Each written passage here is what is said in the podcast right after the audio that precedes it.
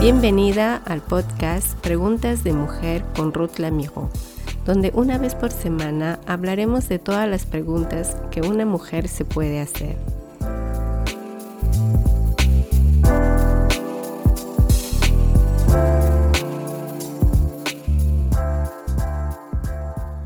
Durante la primera ola de la epidemia COVID-19, escuchamos de todos lados agradecer a los profesores, a los médicos y a todos los que suelen dar un cuidado a los hijos y personas en general.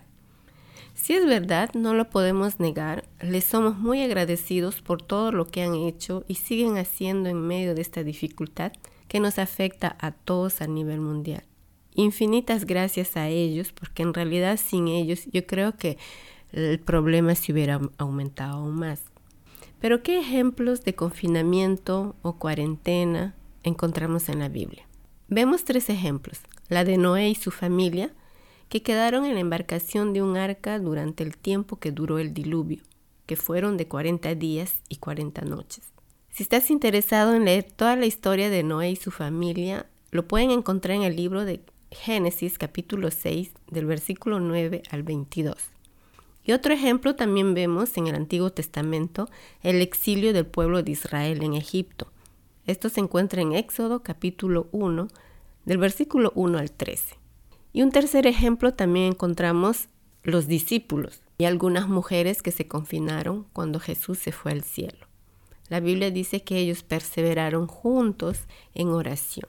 Bueno, este último ejemplo, los discípulos, es un lindo ejemplo del cual nos retan a que nosotros como familia podamos pasar juntos en oración con nuestros hijos, suplicando por nuestra familia, por el trabajo de otros que están perdiendo, incluso por nuestra propia vida espiritual. Este ejemplo de los discípulos lo pueden leer en el libro de Hechos capítulo 1, versículo 14. En estos tres ejemplos eran momentos de prueba, pero Dios luego bendijo. Ahora, este periodo de encierro del cual se está prolongando en todo el mundo, tomémoslo como una excelente oportunidad para vivir momentos especiales con la familia y orar también como lo hacían los discípulos de Jesús.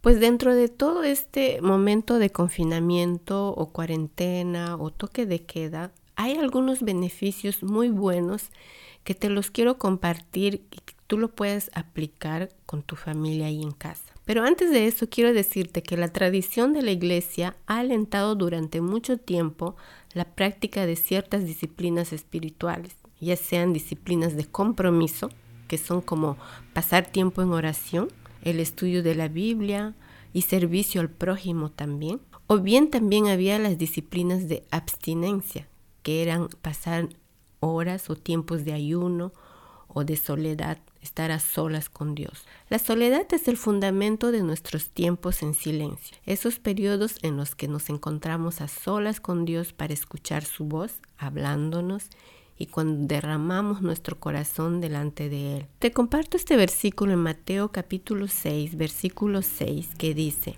pero tú, cuando te pongas a orar, entra en tu cuarto, cierra la puerta y ora a tu Padre que está en lo secreto. Así tu Padre, que ve lo que haces en el secreto, te recompensará. Para aquellos de nosotros acostumbrados a la alta velocidad de la vida cotidiana, tal vez incluso adictos a ella, la soledad es desafiante, incluso incómoda muchas veces, pero es sumamente necesaria.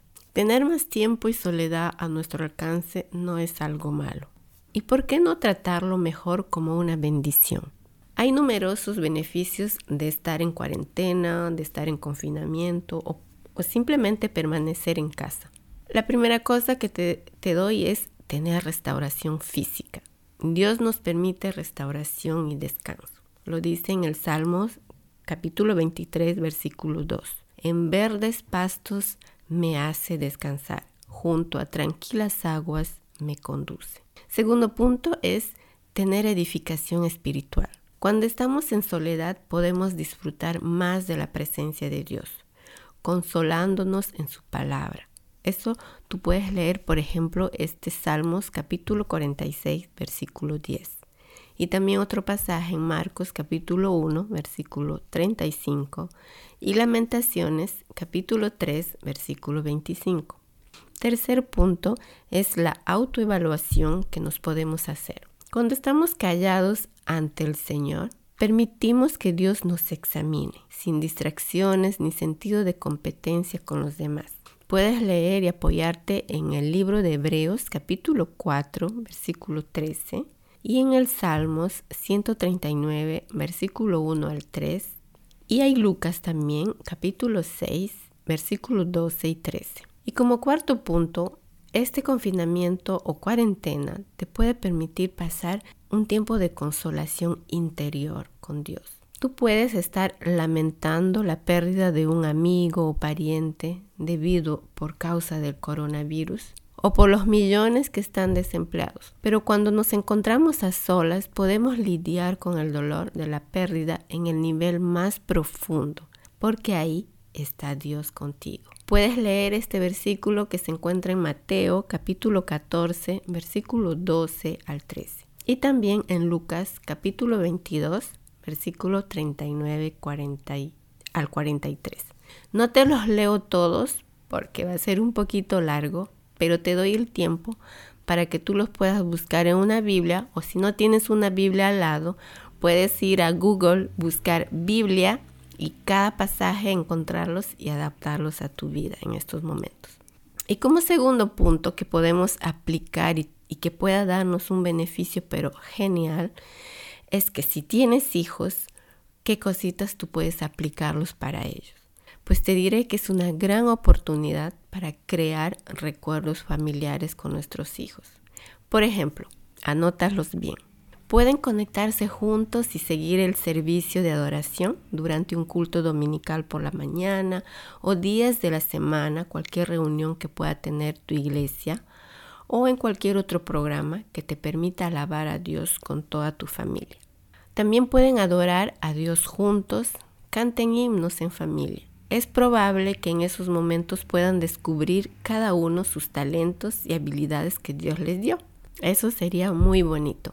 Y otro punto es que invite a sus hijos a compartir historias bíblicas. Muchos, en general, muchas veces los niños son que tienen una memoria, pero increíble para memorizar historias bíblicas y que ellos no los olvidan fácilmente. Y yo personalmente recuerdo las veces que yo escuchaba historias bíblicas en la iglesia y hasta ahora me los recuerdo. Entonces, así que les invito a que sus hijos puedan también compartir las historias bíblicas que han escuchado durante las reuniones bíblicas que han tenido en la iglesia, ya sea en, en, presencial o a distancia en estos momentos, que es el caso. Y otro punto también es que oren con ellos pasen tiempos de oración con ellos. Es muy importante que ellos también aprendan a ver a través de ustedes, los padres, eh, cómo dirigirse hacia Dios. Incluso con pequeñas palabras cortitas, de dirigirse a Dios de ellos mismos, hacerles saber a Dios de su propia boca lo que ellos estén necesitando, pasando o que simplemente lo que eh, les parece lo que estamos viviendo actualmente. Otro punto es que ofrezcan a sus hijos proyectos útiles. Por ejemplo, haga algo con ellos que ayude a toda la familia y que sea muy divertido. Que ellos escriban una carta al abuelito, a la abuelita, o incluso ellos pueden hacerles dibujos. Si no los pueden enviar por correo, los pueden tomar la foto en dibujos que es dedicado al abuelito, al tío, a la tía, y escribir un mensajito y, enviarles a través de una foto. Ahorita que todo el mundo tiene acceso a WhatsApp, a Facebook, entonces pueden mandar esto a los abuelitos, a los tíos en mensaje privado y decirles que cuánto ustedes están pensando en ellos y de verdad que será muy edificante tanto para los niños que lo están creando como para el que lo está recibiendo. Y otro punto también es que cuéntenlos también historias de sus infancias cuando usted tenía la misma edad que ellos. Cual sea la edad que los hijos tengan, si son niños pequeños, si son ya adolescentes, siempre es bueno recordarles, contarles un poco la historia, dónde hemos crecido, cómo hemos vivido, o quizás aquella época usted también ha vivido un tiempo como esto y cómo ustedes lo pasaban en ese momento. Entonces, cuenten historias de sus infancias a sus hijos. Muy edificante para ellos, que también así de esa manera ellos van a poder descubrirles a ustedes mismos en su intimidad como persona. Cuéntales también sus recuerdos con los abuelos que ya desaparecieron, si en caso, si fuera el caso, ¿no? Hábleles sobre las diferencias de culturas entre usted y ellos a la misma edad cuando tenían. Esa es un, una forma de hacer diálogo con los hijos, ¿no? Hacerles interactuar, hablarles de cosas que cuando ustedes eran niños como ellos, en la misma edad estén viviendo ahorita. Jueguen con ellos, jueguen. Les suplico, por favor, jueguen con sus hijos. No se cansen de jugar con ellos. Los niños son muy ingenuosos para crear juegos divertidos. Si en casa no hay juegos quizás de modernos como que se puede ver en las tiendas, pues creen, inventen juegos divertidos juntos. Yo recuerdo cuando era niña, no era suficiente coger un cartón que por ahí estaba y lo hacíamos de algo a ese cartón que nos servía para divertirnos juntos con mis hermanos en casa. Así que inventen juegos en casa. Estos actos son muy intencionales tanto para los hijos como para los padres. Esto es capital para la salud de cada uno. Otro punto es que también escuchen a sus hijos. Pasen tiempos con ellos a solas. Si son varios hijos en casa, dense el tiempo y claro, con este confinamiento que estamos viviendo, hay tiempo suficiente como para pasar con cada uno individualmente, escuchándoles, háganles contar sus alegrías, sus sueños, comprensión de la vida según la edad que ellos tengan. Porque no se puede hablar del mismo tema con niños que tengan 6 eh, años y con los hijos adolescentes que tengan 13 años o que ya están un poco más jóvenes, 18, 20 años. Cada persona, cada edad es importante y, y es muy primordial de considerar también la sensibilidad de cada uno según la edad que tenga. Otro punto también es que inventen historias y que se las cuenten. Pero eso sí, tengan cuidado con cada uno de los niños, porque esto puede llevar mucho tiempo entre inventar y contar. Ahorita que todo el mundo tiene un teléfono en casa, sus hijos son muy creativos en, en crear un cuento y quizá ellos quieren filmarse para luego mostrar a la familia, eso puede ser muy divertido. Aquí mis hijos, por ejemplo, lo hicieron en un momento cuando eran más pequeños y de verdad que nos causó mucha diversión con ellos porque hemos podido descubrir su creatividad. Fue tan genial de ver esto en ellos. Y ahorita, mira, parece mentira, pero esto en ellos ha nacido el deseo de querer un día ser cineastas.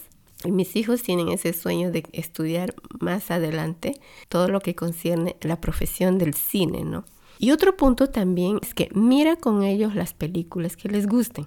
Es muy bonito ese momento de estar en el canapé, en el sofá, como sea que lo llames en tu país, eh, estar sentados frente a la tele mirando una película juntos y es muy divertido. Ese momento los hijos aprecian bastante de tener al papá y a la mamá al lado, bien acurrucaditos, si está haciendo frío en sus países y más aún comiendo algo ahí, o si hace calor, pues tomando algo fresco.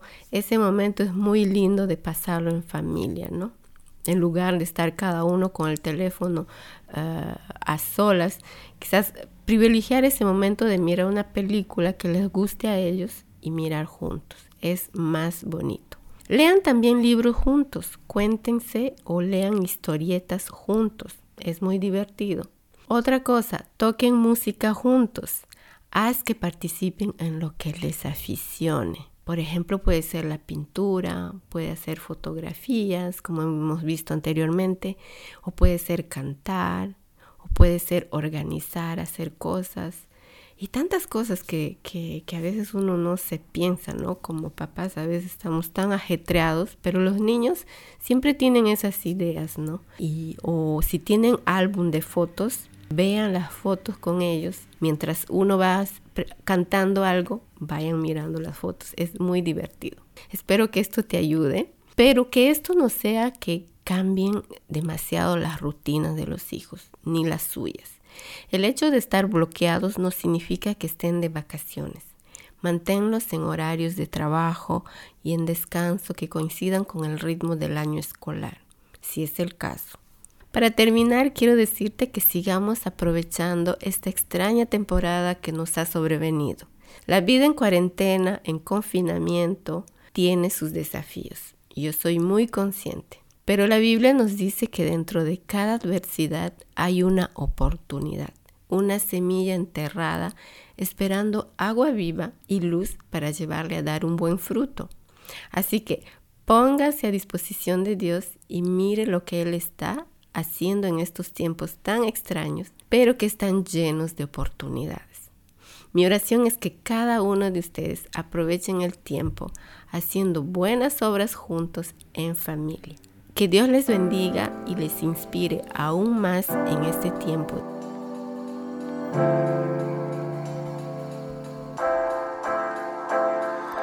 Gracias por ser parte de esta comunidad me encantaría que pudieras compartir este podcast con tus amigas y conocidos. Puedes encontrarme en las plataformas Spotify, Deezer, Apple Podcasts, Google Podcasts. Todos los episodios estarán agrupados en nuestra página web preguntasdemujer.com. También nos puedes encontrar en las redes sociales de Facebook e Instagram con Preguntas de Mujer. Gracias por ser parte de este podcast con Ruth Lamiro.